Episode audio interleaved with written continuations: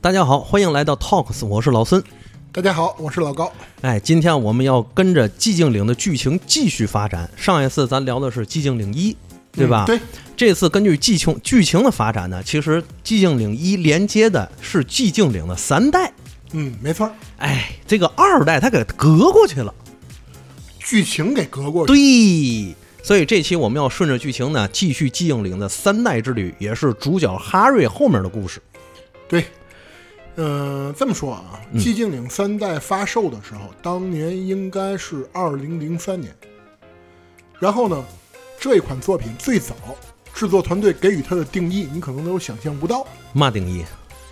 想要做一款街机类的光枪作品。嘛玩儿？ 寂静岭结界是吗？哎，你还真别说，有，大型对，有，啊，就是在寂静岭正统作品之外啊，其实它是有那种街机类作品的。哦，那叫还是寂静岭吗？是啊，那不很正常嘛。包括十二号那天，然后寂静岭当时科纳美不是说发售新作嘛，对 呀、然后很多人就说寂静岭版《波情歌》 寂静岭赌博机游戏是 吧？哎新作嘛，不，这都嘛玩意儿？这个 这寂静岭怎么越走越歪？这还是个恐怖游戏吗？我想 因为问那的。个科纳美最近不是热衷于赌博事业嘛，哟，好嘛，他怎么干这个去了？哎，不是老高，那那个寂静岭的博青哥那玩意儿，博青哥是什么玩意儿？就是那个赌博机，那那到底是怎么玩儿那个东西啊？ 我告诉你啊，《波情歌》都有什么，啊，北斗神拳都有，怎么会呢？ 就是《波情歌》。首先来说啊，啊呃，它是一种赌博机，哦然后都是那种，比如说我要是想去玩的话，嗯是通过金钱嗯去购买那种小钢珠，啊，是，然后呢，那种小钢珠通过下落嗯掉分。嗯但是呢，通过这么多年的波情歌演变，嗯人们也不可能只是那个小钢珠下落，多多没意思啊！啊，是，我就想那玩意儿和寂静岭怎么联系起来啊？所以呢，当时他们就比如说你那小钢珠一中奖了，嗯它有各种画面，哦，比如说北斗神拳那嗯个剑次郎使大招，啊，嗨，哎北斗呦百，裂拳哎呦，啊，万一寂静岭出一个呢，对吧？ 啊出出出出来一个护士，出来个电锯男，哎，对，背不住哎呀，啊，各种动画嘛，啊 行吧，就这玩意儿，行行行，对对对我还以为七月十二号寂静岭会有什么这个正统的续作啊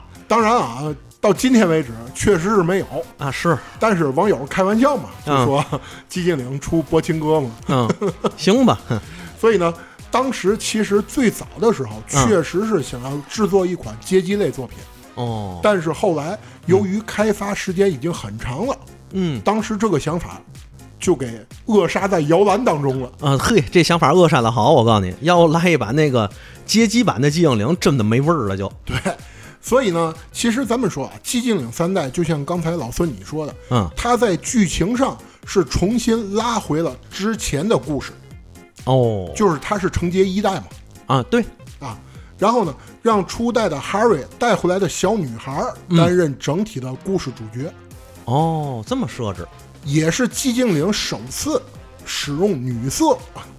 漂 亮，使用女色。 要精灵伞，那为嘛那么火呢？我跟您说，老高，漂亮。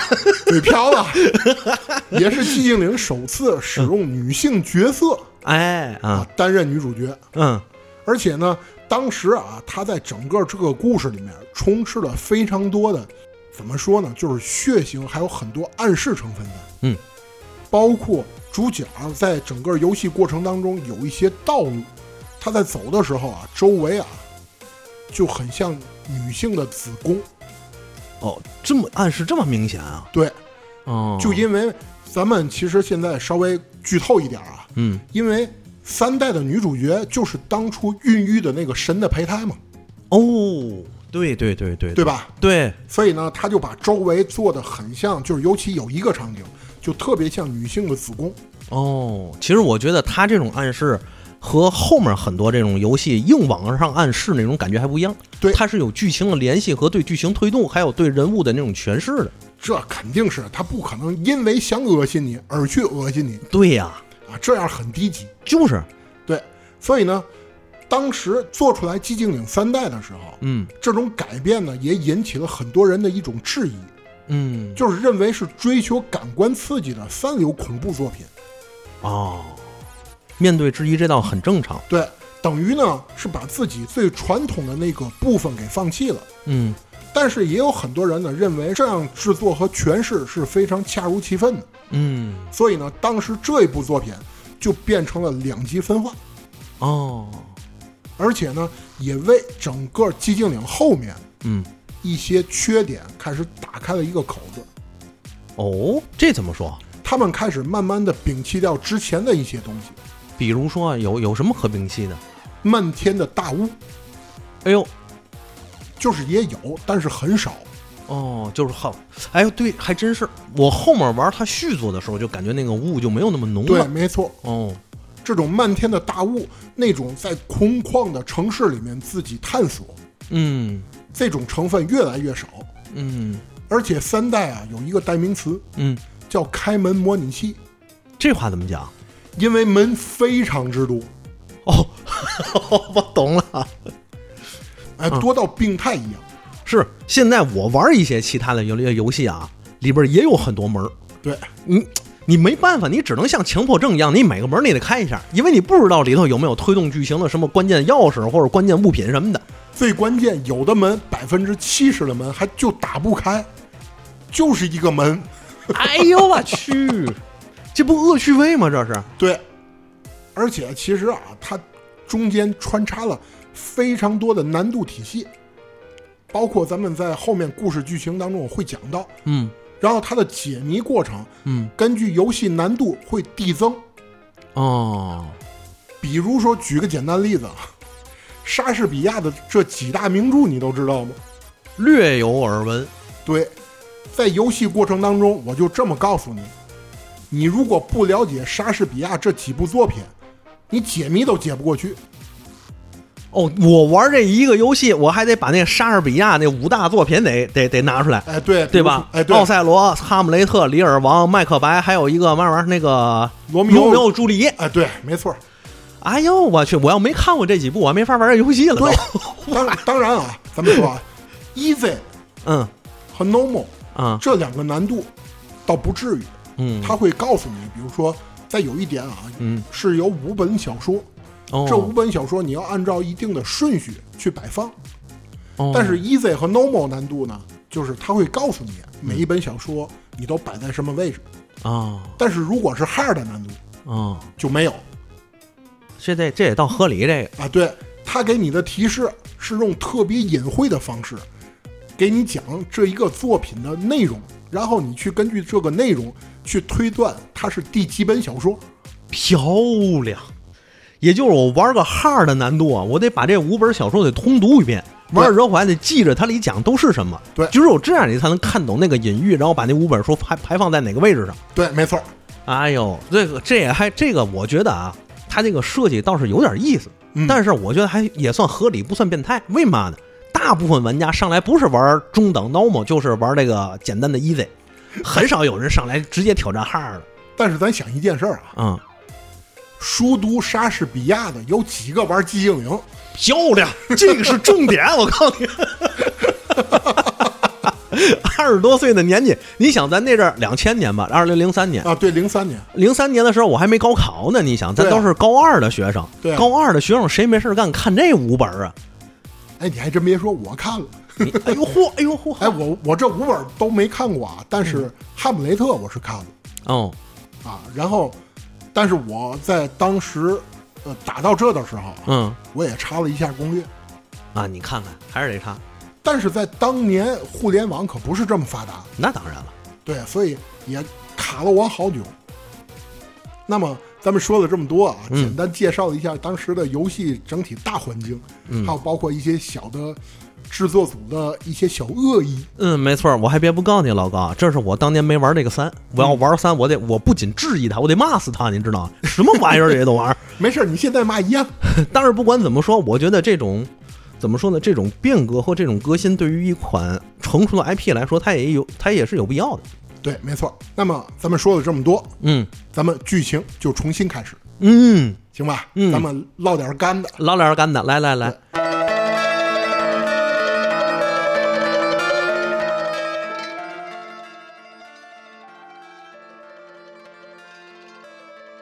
书接上文漂亮！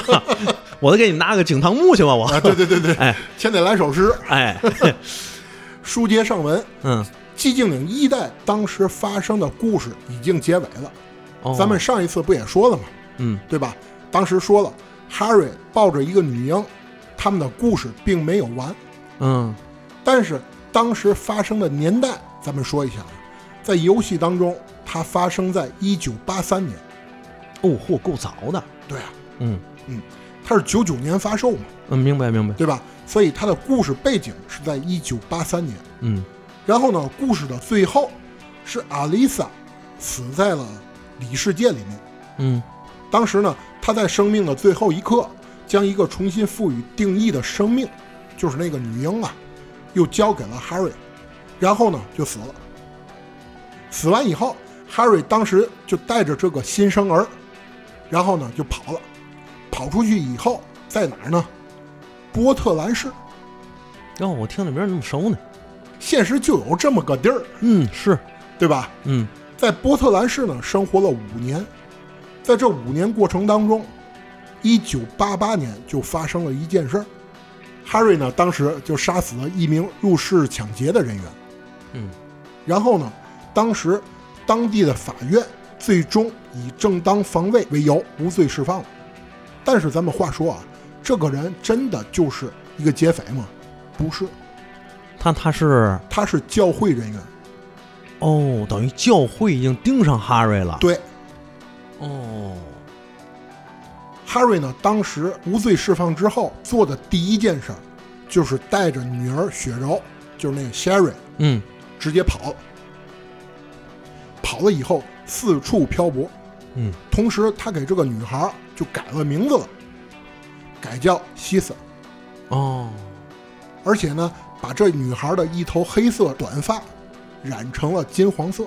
那么故事线继续，在一九九三年这几年的过程当中呢，因为阿丽萨不是死在那个里世界了嘛，嗯，寂静岭慢慢的就恢复了平静，很多人呢开始到了这一块地方开始生活了哼，哦等于又这个五 A 级五 A 级风景区又重新开业了。啊，不能那么说吧，啊，但是咱们说啊，嗯，这一块地方开始有人生活了。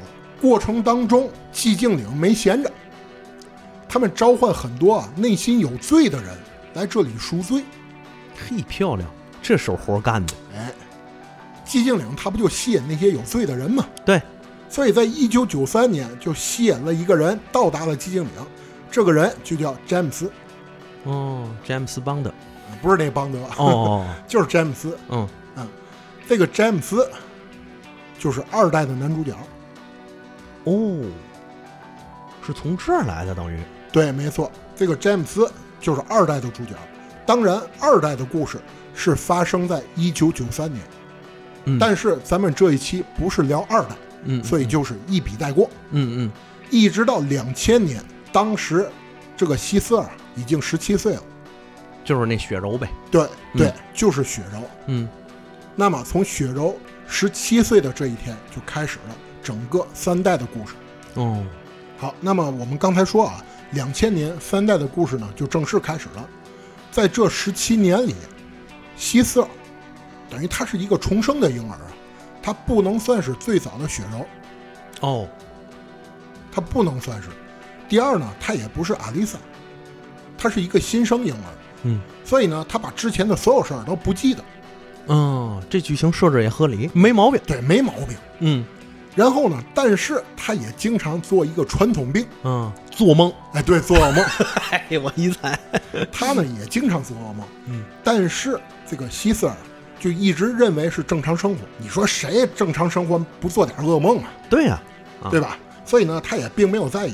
而且呢，十七岁的时候，这个希瑟尔已经变成了一个很幸福的一个小公主，证明呢，哈瑞在这十七年里面把她照顾得无微不至。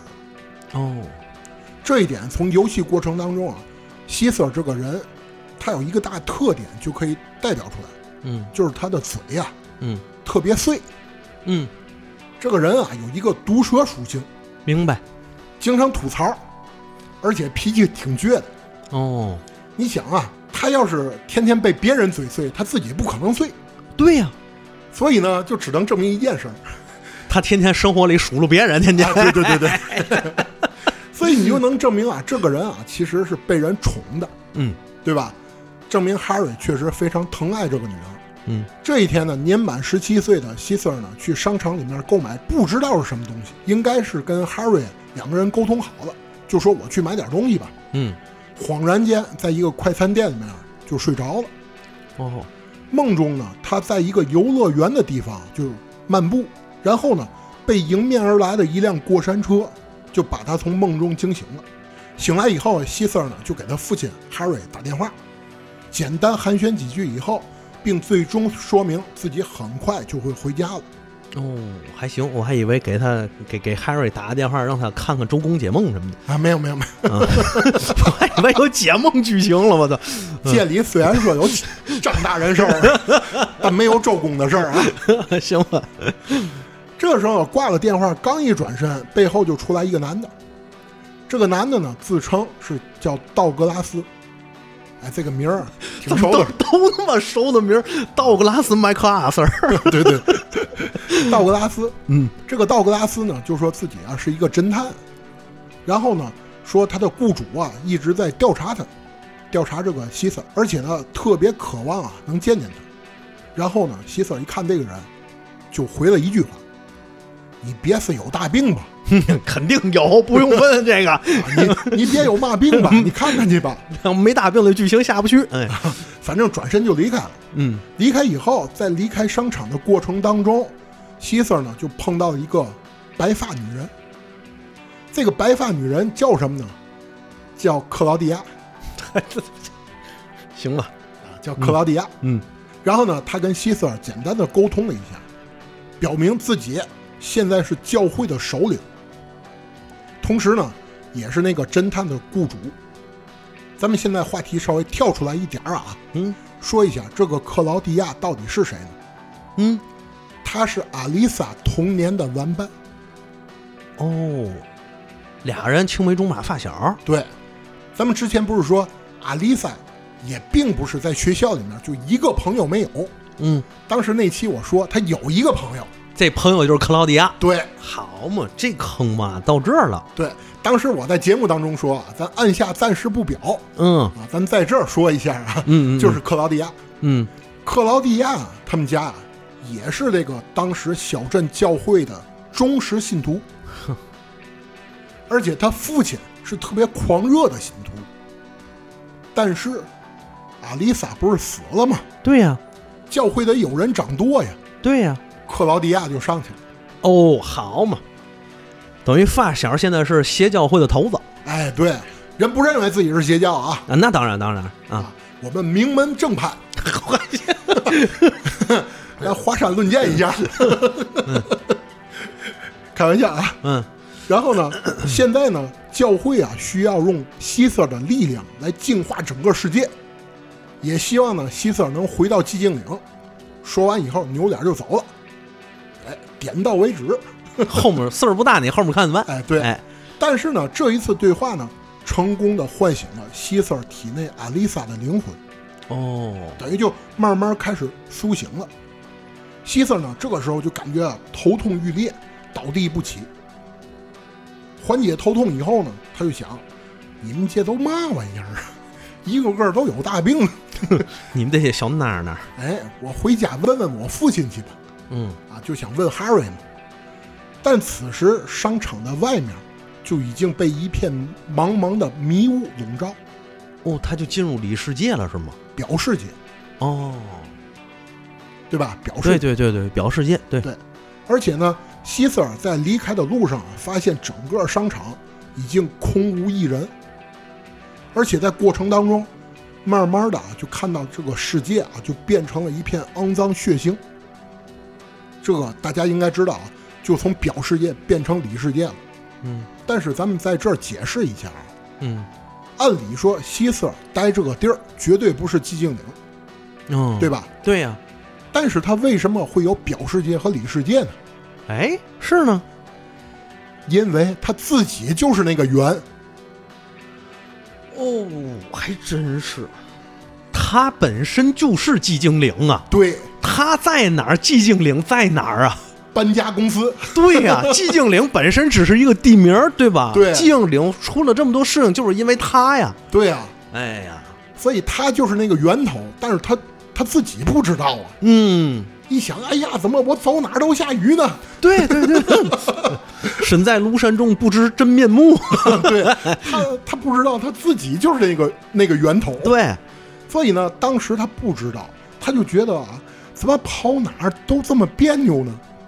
在过程当中就遇到了很多怪物，而且战胜了第一个商场 BOSS。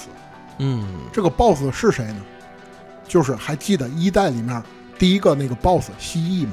记得就是他。碰上他了。对，而且啊，这个蜥蜴是改版的，哦，怎么说？它是用两层花瓣儿，你想象就是花瓣儿啊，嗯，包裹着蜥蜴的头部，哦而且没有四肢，哦，就像一只大蠕虫一样。但是它就是蜥蜴，嗯嗯为什么这么说？嗯，是因为阿丽萨的灵魂在逐渐苏醒，还没醒全，哦，所以他的噩梦其实也源于阿丽萨的噩梦。阿丽萨那些神神头蛤蟆脸儿，嗯慢慢也都出来了嗯啊，所以就碰到了第一个官邸 BOSS 吧，嗯就是那嗯个嗯大蜥蜴、啊。战胜大蜥蜴以后，他就遇到了故事当中的另外一个重要人物，一个男人，自称呢叫文森特。哦，这人谁呀、其实你可以把它想象成考夫曼，啊，跟懂了考夫曼很像啊，懂了， 人设特别像。嗯，但是当时呢不知道，当时呢就跟希瑟说：“哎，你怎么什么都不知道呢这多腻歪人这人。？”关键啊，他还说了一句嗯， ：“Harry 什么都没告诉你吗嘿，这挑拨离间这个，？”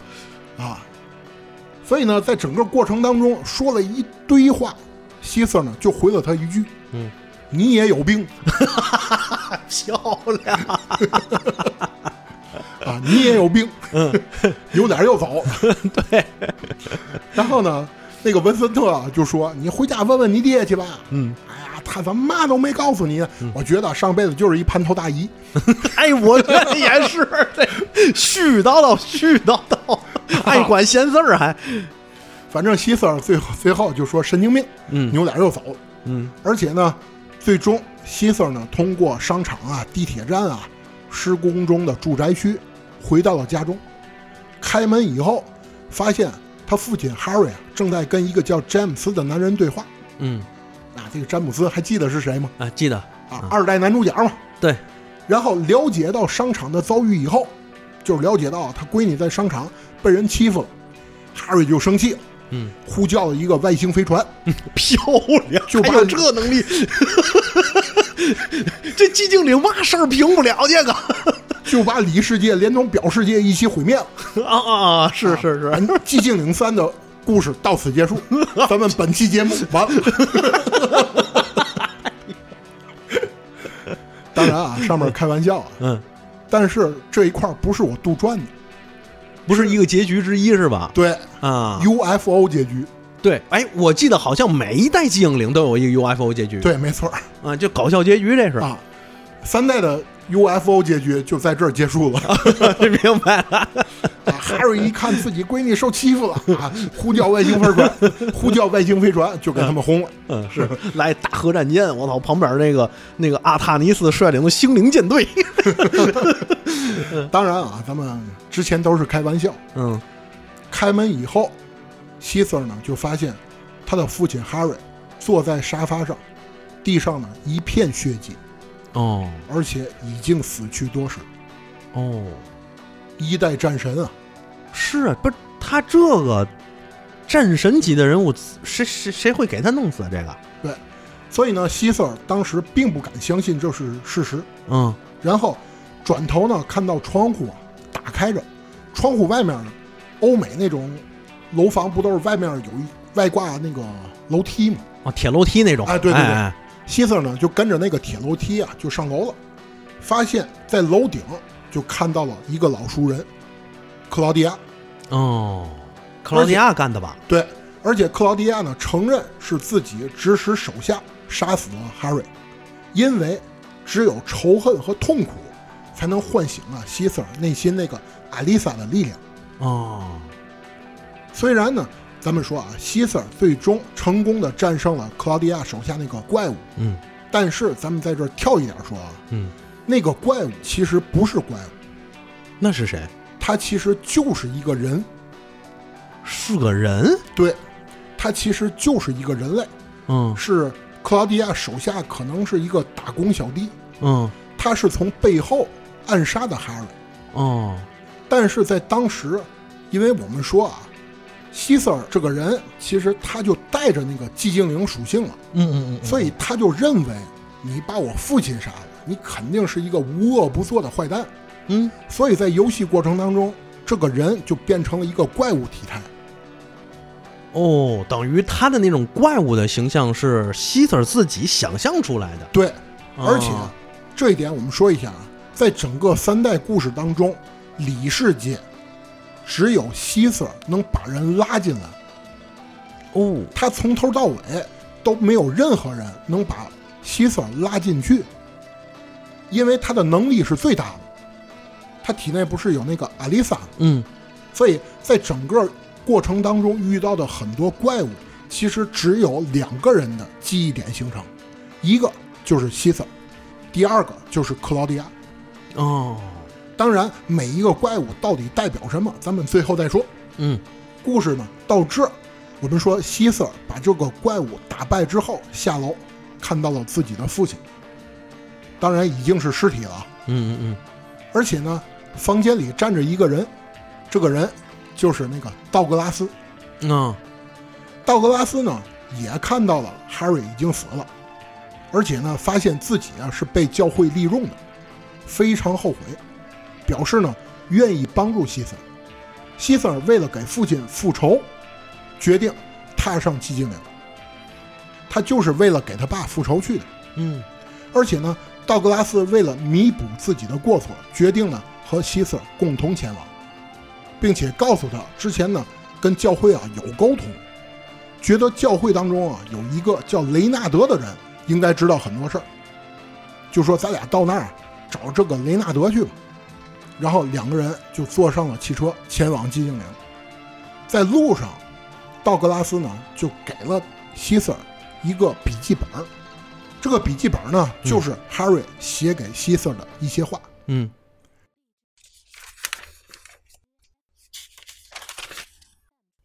希望这样的东西将来没有用，因为对你来说，不知道这些可能会更幸福吧。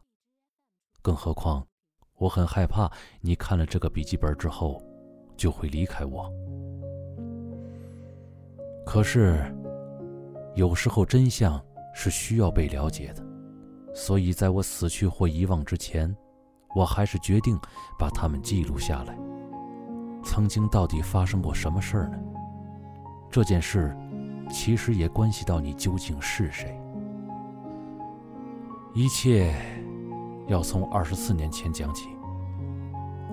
那天我和我妻子旅行回来，在高速公路上，我们捡到了一个女婴。那时我和妻子还没有自己的孩子，感谢上帝给了我们恩惠。于是。我们收养了他。那三年以后，我妻子死了，又过了四年，也就是十七年前，我去了寂静岭。这是听从那孩子的愿望，和那孩子一起去的。我当时并不知道为什么他想去那里，在那里，这个孩子消失了。他并不是去了哪里，也不是死了。达利亚说，他只是做回了真正的自我。这个所谓的自我，其实是一个少女。当年她是献给神灵的祭品，被她的母亲亲手火葬。她的名字叫做阿丽萨。火焰里的她放跑了自己一半的灵魂，附身在了一个婴儿身上。这个婴儿就是我们捡到的女孩儿。七年后，有一半灵魂的那个孩子回到了寂静岭，与阿丽萨合二为一了。而重新获得力量的他的愿望，就是杀死神灵。所谓神灵，就是由仪式召唤而出，作为祭品植入他体内的那个胎儿。即使杀死神灵会导致阿丽萨自己也死去，他也希望这么做。可是阿丽萨并没有如愿，因为我一心想要夺回那个孩子，我阻止了他。可惜，孩子还是没能回到我的身边。从结果来看，我做了达利亚想做的事儿，帮助他实施了从阿丽萨体内诞生神灵的仪式。可是，诞生出来的神灵也只是哭泣了几声，就死了。这也许是我的孩子。还有阿丽萨抵抗意识造成的，但事情并没有就此结束。神灵在光芒中消失以后，阿丽萨再次出现在我的面前，她将一个婴儿托付给了我。这个婴儿非常像以前的那个孩子，然后他就死了。我救不了他，只能抱着那个婴儿，竭力的。逃了出去。这一切就像在做梦，可是又不能不相信那是个事实啊！因为我的孩子不见了，在我怀里有另外一个婴儿。从那以后，又过了十七年，时间仿佛过得很快，又仿佛……非常的漫长。我想告诉你，刚开始的时候，我不是很愿意抚养这个婴儿的。我犹豫自己是否会爱他。这个不知道从哪里来，又不明真相的婴儿。我曾想过，这个婴儿可能就是从我手中夺走我最爱女儿的那个少女。因此。我曾在狂想里抱着悲哀和愤怒，也曾将双手对准过那个婴儿细小的脖子。我也不止一次的想要把它扔了，可我还是决定抚养了他。我不能抛弃他，因为那个婴儿，他看着我微笑。我到现在。也忘不了以前那个孩子。可是，我爱你。在现在这份爱里，我丝毫没有犹豫。希望你相信这一点。写给我亲爱的女儿，哈利·梅森。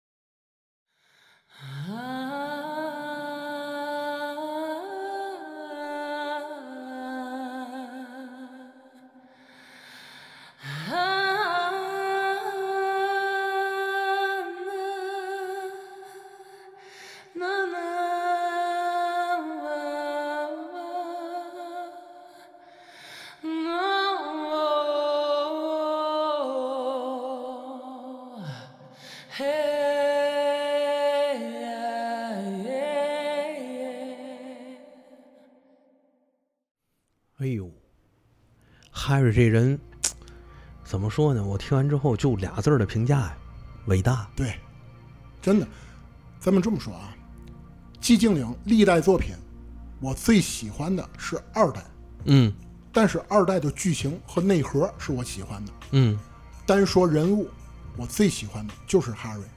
可不呗。你像他这个这本儿这笔记里写给他自己女儿的话，哎，我就感受，我就感觉到这个主角这个人物一下形象就丰满起来了。太丰满了，对吧？包括他其实对于孩子，他原先他内心的那种挣扎，对对吧？最后他从最最后挣扎完了之后，他还是顺从了自己的这善良的一面。对，因为每一个人其实站在社会上都有邪恶和善良之分。嗯，就像马克吐温说，每一个人都是月球，每一个月球都有不为人知的另一面，嗯，对吧？Harry 也有，但是你可以想象，他经过挣扎之后，选择了现在这样的结果，选择了这样的过程。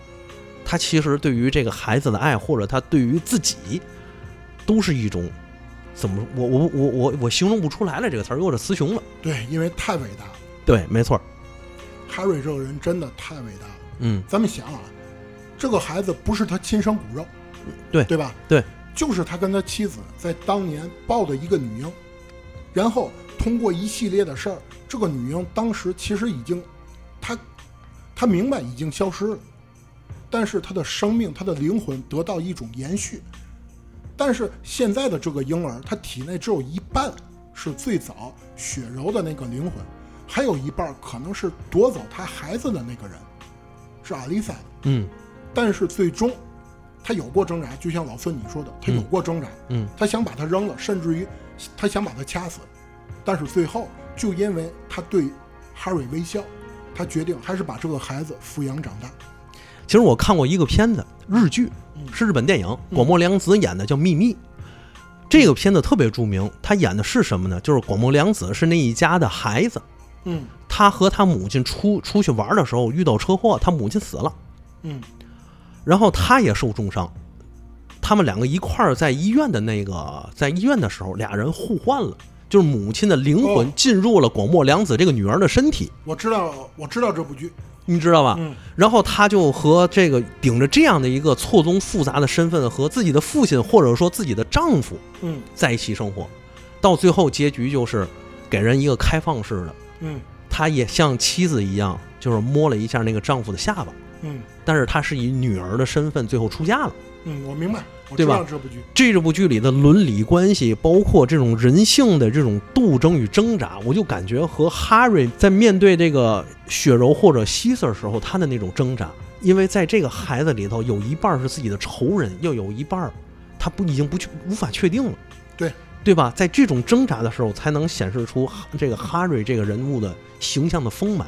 而且我觉得这一块儿也会为后面的剧情推动留下巨大的一个作用。而且你记得吗？就是他最后一句话啊，写给我亲爱的女儿对，哈瑞梅森。其实这个亲爱的女儿，她并没有称呼她到底是谁。其实这里有三个名字，嗯包括 Sherry，嗯包括 Alisa，嗯。包括西森。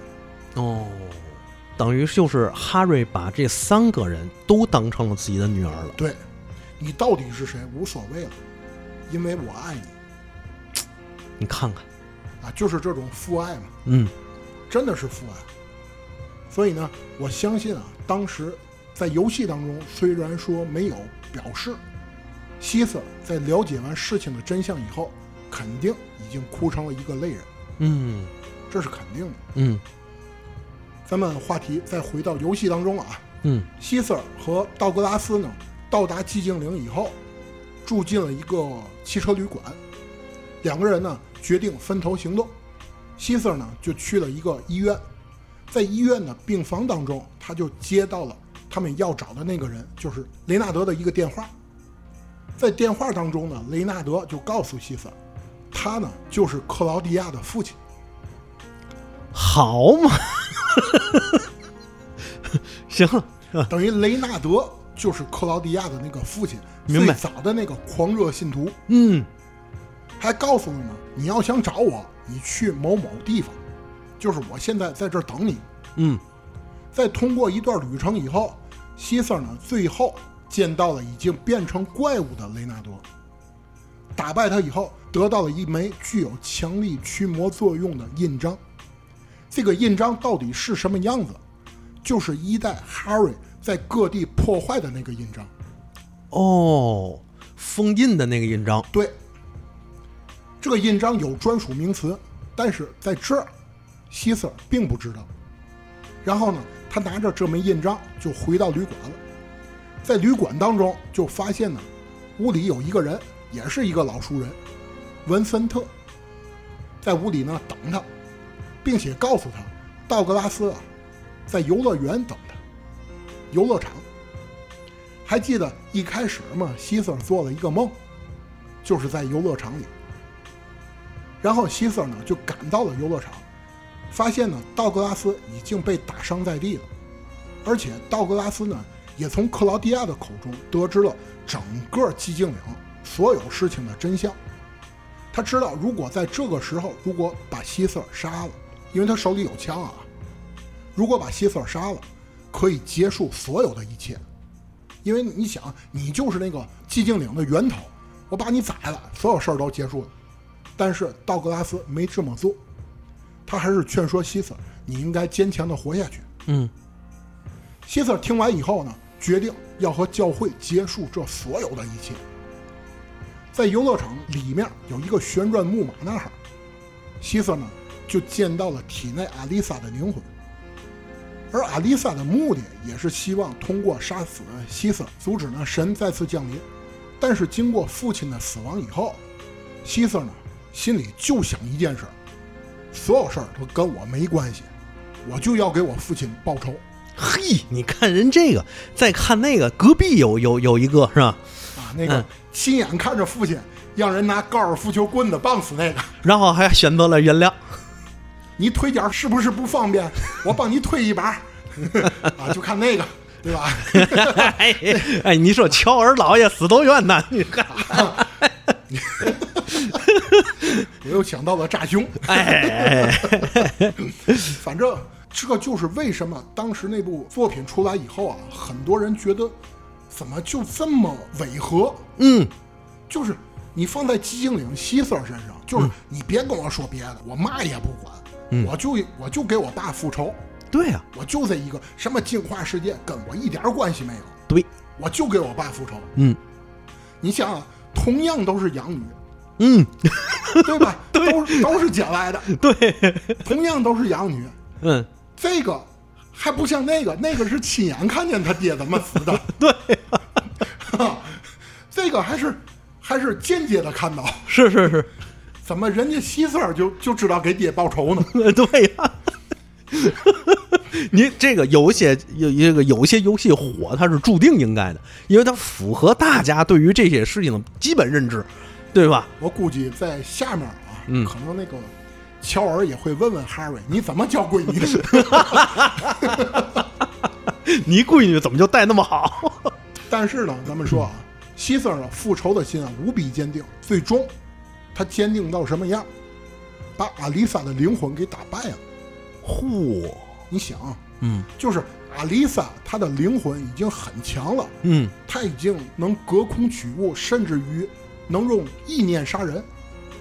就这样的一个人，一个灵魂竟然被希瑟给打败了。嗯然后呢，希瑟尔就顺着旋转木马后面的暗道，就来到了教会。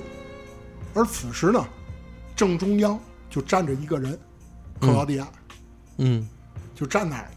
克劳迪亚呢，明白此时呢，所有的要素都已经具备了，并且呢，劝说希瑟尔加入教会，一起净化世界。这一点啊，咱不得不说啊，就是克劳迪亚是一个非常虔诚的信徒。嗯，咱们说啊，之前那个达利亚，他其实是想利用教会毁灭世界，他想的是毁灭这一切，嗯而克劳迪亚真的就是想净化世界。这两个人不一样，但是呢，希瑟尔就告诉他一句话：“你别跟我说嘛净化世界，我先把你净化了。”在对话过程当中呢，希瑟尔就感觉到肚子啊一阵剧痛，嗯克劳迪亚看到此情此景，就明白神的胚胎啊嗯已经开始孕育了，转身就走了。之后呢，希瑟尔就在教堂的图书馆里又遇到了文森特。嗯文森特呢，就告诉希瑟尔之前得到那个印章的用法。嗯那这个印章到底是什么？咱们在这儿正式解释一下。嗯，这个印章叫大天使梅塔特隆的印章。哦嚯，大天使啊！对，哎呦，这这这这三个字儿，我就联想到了很多的人物，你知道吗？嗯暗黑破坏哎神是吧？ 对，这里还有奈飞天的事儿。 但是咱们说啊，嗯，这个印章真正的能力啊确实是净化一切，嗯而且它净化的目标不分善恶。哦，你想它的能力有多强？哎呦，你要说到这儿，是不是暴雪也抄这个？纳格拉诺斯那个对吗？让火焰净化一切。嗯，这个大天使梅塔特隆印章啊，确实能力非常之强，但是由于它太强了，不是一般人就能用的。嗯，得是之前那种情况，就是我在这个城市各个角落都画下了这个印章，最终印章才能发挥作用。 哦，等于印章本身没有什么，你还得需要大量的法阵来去这个加持它，是这意思对，吧？就像一代当中，他不是在各个地方都明白，画那个明白法，阵吗？嗯，明白，嗯，但是希瑟尔不知道啊，希瑟尔呢就拿着这个印章啊，就觉得有用了。嗯，然后在经过一段旅程之后，就最终来到了教堂的地下圣殿。嗯，在圣殿里，克劳迪亚和文森特呢就在那儿吵架。希瑟尔一进去，看俩人正在那儿打架了。啊，然后呢，了解到虽然啊他们俩同属教会，但是呢，他们两人的想法完全不同。哦，文森特呢，他想的就一件事儿：神别降临，哎，他这想法不错啊。你一降临，这个教会不就变了吗？哦，这一变，我就挣不着钱了。明白了，为现在明白为什么我说他跟考夫曼 很像了。俩人一切都是为了钱呐、对，文森特的目的就是为敛财，嗯，而真正克劳迪亚想的是，我们得把神弄来净化世界，净化一切嗯，啊。一个有信仰，一个没信仰，这哎，个对。然后呢，文森特一看，你这么，咱咱俩意见这么大，怎么办呢？希瑟尔，赶紧宰了他！刚说完这句话，克劳迪亚一听，这不行啊，先下手为强，就给文森特来了一个透心凉、心飞扬。然后我明白了，啊您咱俩道不同不相为谋，对吧？在这个寂静岭的世界里，它是没有秩序的，所以我先扬了你，先下手为强，后下手遭殃。对，所以捅完以后，那个文森特就嘎了，嗯， 就真嘎了。哎，是，希瑟尔一看呢，你都宰人了，就把那个大天使印章啊就掏出来了。哎呦，这一掏出来没用 没法阵没有用，啊，对，没法阵没用，嗯，那怎么办呢？他突然间就发现，这个脖子上有一个吊坠儿打开了，哦，这个吊坠儿是当初 Harry 给他的，哦，一直他以为啊这个吊坠儿啊就是他的相片，但是吊坠相片后面藏东西了，藏他妈呀！是 Harry 在一代里面收集的净化药水儿。哦，你看哈瑞这老谋深算呢，这是。一代战神嘛，哎呦，然后呢，希瑟尔一看，这有药水儿啊，他就给杨博喝了。这个你别问我为什么他杨博喝了啊，你看我都没法问。 不是，关键是你说你这希 i 他也不知道这东西干嘛使的，哎他对以为是自己父亲给留下来什么变身药水，能能那个能力加持什么一系列的，有很正常。反正这一点儿确实有点儿牵强。对，那个反正他是喝了，嗯喝完以后呢，让可能是含嘴里没含好，给咽下去了。嗯， 反正就喝了。嗯喝完以后，他肚子里边那个胚胎呀、嗯，就出来了，哎呦，希瑟尔就给吐出来了。嗯，跟短笛大魔王吐蛋似的感觉。哎因为污污秽邪物嘛，对，就给吐出来了。嗯这一吐出来，希瑟尔一看好，刚垫着上脚踩，嗯，这时候克劳迪亚一看，这是好东西呀、这神呢这是，他抢过来给淹了，嘿 克劳迪亚抢过来就给淹了，啊，淹下去以后就变异了，然后呢，往后一倒，就倒到了一个深坑里。希瑟尔一看，你别以为你跳下去就没事儿， 他就追下去了。希瑟尔呢，追下去以后啊，就迎来了整个寂静岭三代的最终 BOSS 战，然后呢，一笔带过，哼，完成最终复仇呢，希瑟尔就离开了教会了。在游乐园的长椅上呢，就看到了道格拉斯。道格拉斯呢就询问啊，一切是不是都结束了？没想到希瑟尔面无表情，掏出了一把匕首，说道：“不，还有你呢。”漂亮，道格拉斯啊就给吓的了。然后这个时候，希瑟尔突然间就笑了，嗯，然后表示开了一个玩笑。哦，最后和道格拉斯说道：“别喊我希瑟尔，我叫雪柔，嗯，这才是我父亲给我取的名字。”到此，一段长达几十年的故事就终于画上了尾声。但是，寂静岭的故事还在继续。我觉得寂静岭的故事刚刚开始。到这儿，三代的故事正式结束了。是，也就是说，这个应该叫官方的正统结局，对对吧？其实，在结局里头，希瑟尔还是最后选择了雪柔这个名字和身份。对也就是说，他其实选择了她是哈瑞的女儿，对，她不是阿丽莎，对她也不是希瑟尔，她就是哈瑞一个最普通的女儿。对，其实雪柔最后这一点儿回归到自己，也是我觉得是最完美的一个剧情了。哎，对，对吧？这是最完美的剧情了。但是我呀就想说，在这个通关过程中，你在玩的时候，嗯，除了这个剧情之外，有没有特别让你感觉到恐怖或者给你印象深刻的怪物？那当然有啊。比如说有什 么咱们说啊，啊？寂静岭，咱们在上一期里面说过，就是它每一个怪物，它的设计绝对不是说空穴来风的，嗯，它每一个怪物，包括 BOSS 的设计都是有渊源的。那么，首先咱们来说啊，整个怪物当中，我最讨厌的一种怪物，嗯，攻击力并不高。那你为嘛讨厌他我下面跟你说一下啊，啊？这个怪物呢是在前期，就是希瑟尔在商场里面经常会遇到的，叫钟摆。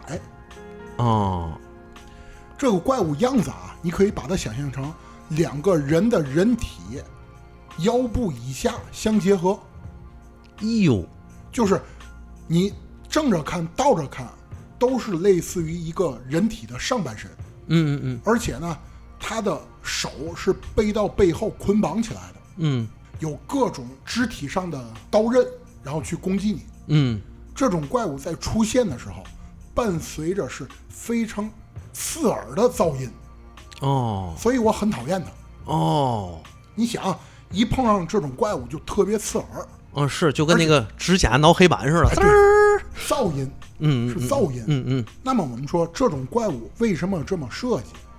就像我一开始说的，就是寂静岭三代当中，李世界其实是由希瑟尔嗯和克劳迪亚他们两个人组合而成。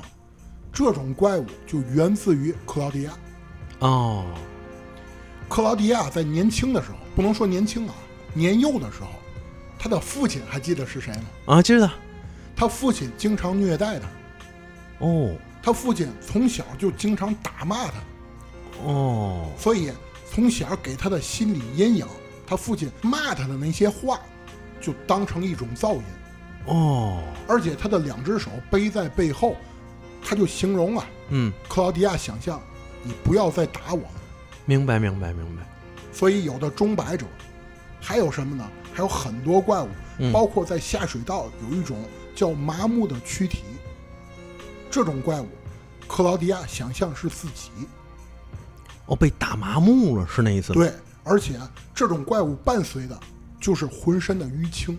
哎呦，这种怪物在你打死它之后，它是在角落里面蜷缩状，在那颤抖，嗯就特别像一个孩童嗯，被打完了以后在地上那种无力感，是自己小时候也挨过打，是吧？就是这感觉。但是绝对不是像它那么重，对，而且通过另外一个怪物，我们还可以窥见一点其他的东西。这种怪物呢，叫疯狂蔓延的肿瘤，毒瘤，毒瘤，嗯，是一个体型非常庞大、浑身肌肉啊非常壮硕的一个胖子，他的肚子非常大。我们想象一下，一个孩童在角落里面看到他父亲在殴打他，他的视角，肚子是主视线。哦，等于他应该算是施暴者的那个感觉是吗？他看他父亲像一个施暴者，哦，明白了，明白他了，蹲在角落里往上看，那不从肚子往上看吗？对，所以这种怪物它的肚子特别庞大，嗯，而且浑身那种肌肉暴力感，它的下肢非常细小，但是嗯上肢非常发达，嗯，就特别像他父亲从小殴打他，给他心灵上带种带来的那种样子，嗯，所以才有的这种怪物。还有一个我们经常在一代当中看到的一一种怪物，狗。狗，对，我们在一代当中不是经常会碰上碰到那种野狗吗？嗯，但是在三代当中，这个狗就变样子了，浑身缠满绷带，这是为什么呀？因为克劳迪亚应该是在很小的时候看过阿丽萨被烧伤以后，哦，浑身缠满绷带，哦，所以在三代当中，所有的狗，它的身体也缠满绷带。不是，但是我感觉啊，老高，嗯，这个狗它那缠绷带和阿丽萨这个身上怎么那么牵强呢？这是官方设定集里的吗？嗯，不是，这是哦所有网友一起讨论出来的。哦，为什么这么说啊？咱们刚才说过，整个里世界的所有怪物都源自于阿丽萨和克劳迪亚。那么这种怪物更多会产生在克劳迪亚的噩梦当中。嗯，那么你就想，克劳迪亚他通过什么角度能看到绷带？只有一个，烧伤的阿丽萨。嗯，所以他看到那种未必是狗是主体，他可能只是把很多因素连接到一起了，就形成了缠满绷带的野狗。嗯，那你这么想也是有道理，哎，对，对吧？毕竟有些时候他这个梦境里头，对于很多东西他不可能直观的去感受到，对，对吧？对。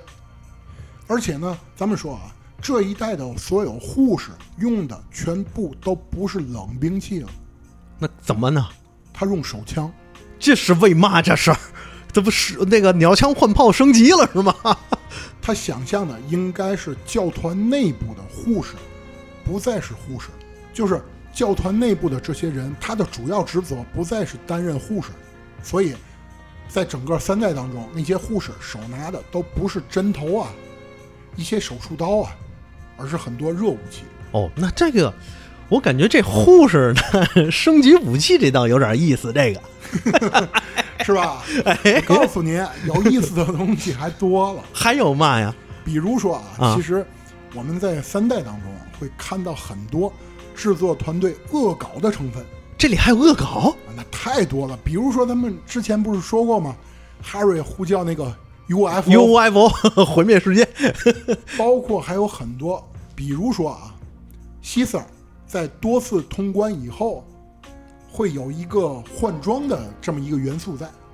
哦，还卖个肉，哎呀，最早《生化危机》不也有吗？嗯，懂懂懂懂懂，这个大家喜闻乐见，这个，哎对哎，当你打通 UFO 结局以后，他就会拿到一个小魔棒，嗯，你一装备那个小魔棒，就会变身美少女战士。还有这个 对，还有什么念力波动啊，啊，什么镭射眼啊， 那不无敌了，啊，手拿扎熊最爱武器啊，嘛玩意儿那是？光剑嘛，哦，对对，哎呦， 化身绝地武士维达 是啊吗？对对对，这些都有，而且有一个结局，你是全部整个游戏过程当中，必须要用镭射眼杀死所有怪物。这还一成就，对，还才能达成一个结局，那结局是吗？复仇。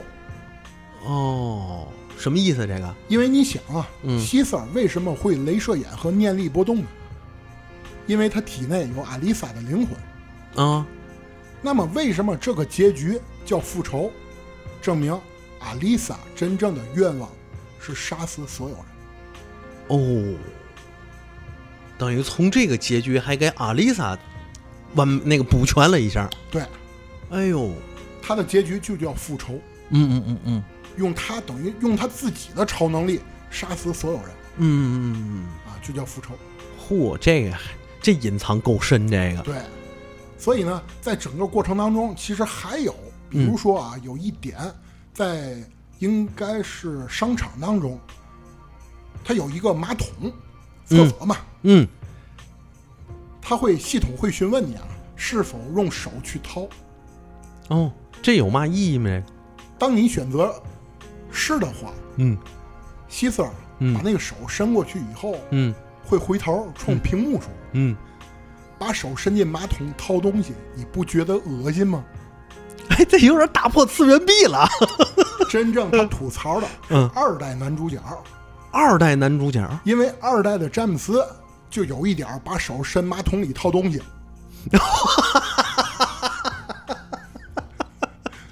对，而且要，而且啊，在游戏当中，你要想达成这一个剧情，你本机里必须有二代的存档记录，哦，没有你你都看不见这这个元素。明白明白了，其实你从这一点啊，就能看到这个制作团队已经开始彻底放飞自我了。哎，我感觉也是，这已经不像是寂静岭那个恐怖类游戏那个氛围了。对，嗯啊，但是啊，咱们说啊，其中还有很多其实硬伤，嗯比如说啊，在游戏过程当中有一个场景是地铁，地铁里面整个的怪物它围绕着一个元素组成，地茯苓。哦，这一点不是我说的啊，嗯真正在游戏过程当中，你一进那个地铁站，有一份报纸上就写着了。哦，就是比如说之前可能有一个男子跳那个地铁自杀了，嗯然后日本有不能说日本，从古代就有一种说法，一个人在某一个地方死了以后，他的灵魂会一直徘徊在此地，把这种元素呢称之为叫地茯苓。嗯你在地铁站里面就总会碰到这种元素，比如说希 Sir 站在地铁站旁边站看台上等地铁，后面有一个视角出来，叭推一下，一回头没人，嗯，这不就是地茯苓吗？这倒是，但是欧美文化里对哪有这个呀？就觉得特别生硬。欧美文化里面怎么会有地茯苓呢？对呀，你蹦出来个丧尸都行啊，对对对对，哎，这个合这个合理，这个啊对吧？ 哎， 所以就有很牵强的东西在里面，嗯，证明啊，毕竟不是非常用心，哦，这，哎，这一点还真是。对吧？但是我就有点想不明白了，老高，嗯你说这个寂静岭对于这个团队来说是非常重要的一个作品，嗯他怎么到了现在这个到了第三部的时候就已经这么放飞自我，不这么不再用心了？是难道因为已经成功了，所以无所谓了吗？还是怎么着？你还记得一开始我说吗？嗯三代最开始制作人表示想做成街机，啊，我记得就证明这一个团队啊，嗯其实已经不太想做了。哦，是上面就是科乐美或者科纳美嗯逼着他们做，哦，就相当于以这个已经是个任务了，对对吧你逼着我做，那嗯我就给你放飞自我做了。明白了，明已白了。经不像一代的时候那种我想打造艺术品那种心态了。对，毕竟第一代的时候还属于那种不争馒头争口气，对，我让你看看我们到底什么样，哎，对吧？但是我想，可能在这个过程中，他们也没想说我做完一后面还要做下去，对，所以我就是想用新的、用艺术品的方式，我去做一个游戏，证明一下自己就完事儿了。对，但是没想到这东西一下子火了之后，科乐美呢，或者科纳美就觉得这东西是个摇钱树，哎，对，看见墙了，哎，你们这帮人可不能走，对哎，你们这帮人还得给我做下去，对吧？？对，这一下，其实对于一个项目团队来说，确实是个问题。我我原来做过项目，也碰到过类似的事儿。哎呦，那种怨天天，我告诉你啊，天天上班脑袋都发麻，你知道吗？对。但是啊，咱们虽然说啊嗯这些缺点，但是不得不说另外一个元素，哦，就是这么多年，游戏也好，漫画也好，改编的电影，《寂静岭》是最好的。啥？我你可能不看恐怖片儿是吧？不敢。这么说啊，嗯公认的是《寂静岭》一代那个电影了啊，咱这里说电影，嗯电影一代改编是最好的。但是啊，咱们说啊，二代的电影就是那个《寂静岭二启示录》，抛开最后 BOSS 战，我觉得是最好的。怎么这么说呀？二代最后那个克劳迪亚变成了一个怎么说呢？头上插四个齿轮片儿，大战三角头，这什么画面？这弗兰肯斯坦是吗？ 我告诉你，啊嗯他在电影里面改了一个设定，哦因为啊，三角头啊这个形象太经典了，嗯，所以呢，他就搬到了寂静岭电影当中。但是，如果熟悉 IP 的人应该知道，三角头在应该是二代出现的，所以呢，在一代和三代里面根本不可能出现，是所以他把它设定成三角头是保护阿丽萨的一个保护小天使。嘿嘿，所以你想啊，最后希瑟尔看到克劳迪亚了，克劳迪亚一变身一变异，希瑟尔打不过他怎么办呢？嗯嗯三角头 出来了。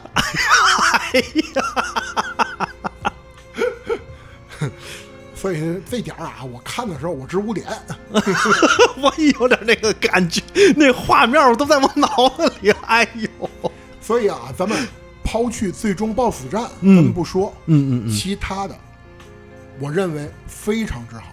嗯不管是从选角上，还是剧情改编上，当然，既然改编，咱们不可能按照游戏的剧本走。它里面包括 Harry 没死，啊，还有很多的，包括给希瑟的一个男朋友，啊，这都可以理解。对，但是选角、造型、舞美，还是那些道具做的太棒了。嗯，除了 BOSS 战，那个三角头大战克劳迪亚，啊，咱不说啊。嗨，前面都那么完美，还不能让人家发挥一下，放飞一下哎，放飞一下吗？包括到最后那个小彩蛋，我都特别喜欢，哦，那小彩蛋是什么呀？就是那个希瑟尔跟她男朋友走在马路上，旁边就过来一辆大卡车，然后呢，卡车司机一推门，嗯。看那个服装就特别像一个人嗯，我已经知道了。 啊，然后呢，俩人上车了以后，那个司机啊还说了一句话嗯啊，寂静岭，嗯，前几年我来过。 谁呢？嗯他就说了一下，我是查尔维斯， 起源的男主角。 对呀、但是啊，咱们都知道啊，看到这个彩蛋以后，挺挺感动，而且有会心一笑嗯啊，做的挺好。嗯，除了最后那个 BOSS 战，哎，行，看来看出来你对那 BOSS 深恶痛绝了。哎，所有人都深恶痛绝嗯啊，嗯直 捂脸，啊，这都哪对哪儿嗯， 是，啊。所以呢，基本上三代到这儿，嗯咱们话说又回到了特拉维斯身上。哎，这几十年，咱们现在回想一下啊，嗯，从特拉维斯开始，一直到 Harry，然后再到希瑟尔，这三代人就组成了整个寂静岭当中最庞大的一条故事线，同时也给希瑟尔做了一个好的结尾，而且把寂静岭整个做了一个开篇，就是表里世界嘛，嗯，就奠定了整个基础。嗯，等于这结尾之后，这个希瑟选择了雪柔这个女儿的身份，然后又碰上了没没碰上，没碰上，那是电影，哦，对对，这电影，嗨，那是电影。 哎，对，游戏里没碰上、啊，哎，对对对对对对，哎呦，这这一下这个结尾太好了，一下把我这个思绪都带过去了，你知道吗？哎，但是啊，咱们之前咱在这儿啊，老孙，你既然提了，咱们就说一下，嗯，这一个彩蛋是在五代里面沿用了，哦，就是五代男主角最后上了一辆车，那嗯个车一看就是查尔维斯。明白，明白，明白，明白，还真不错。讲到现在，终于知道寂静岭到底讲了一个什么事儿了吧？哎，我而且我发现啊，它这第一代和第三代连起来之后啊，整个把这个所有的寂静岭故事线，就前一部分，就咱说的这一部分都给它补完了，对，对吧？补完了之后呢，其实我们会发现，不管是后面的四代，还是咱隔过去的二代，它可能都是变成了寂静岭的一个小插曲，或者说它已经变成了寂静岭的一个独立的分支线。而且不光你刚才说的二代和四代，嗯，到后面包括归乡，包括暴雨，跟这些人其实还都有关系。哦，但是啊，我就这么想，咱现在把这个一代、三代故事线补全了，嗯，但是他引出了一个人物，就是二代男主角，对对吧？他还吐槽了一下，对，詹姆斯，哎，但是我就想呢，下一期咱是不是就得看看詹姆斯这二代男主角到底都干了什么损事儿？对，而且咱话题就会从两千年直接回到一九九三年。哦，好，行，我们本期节目到此结束，嗯，大家再见。拜拜。 All right, let's do this. One, two, three.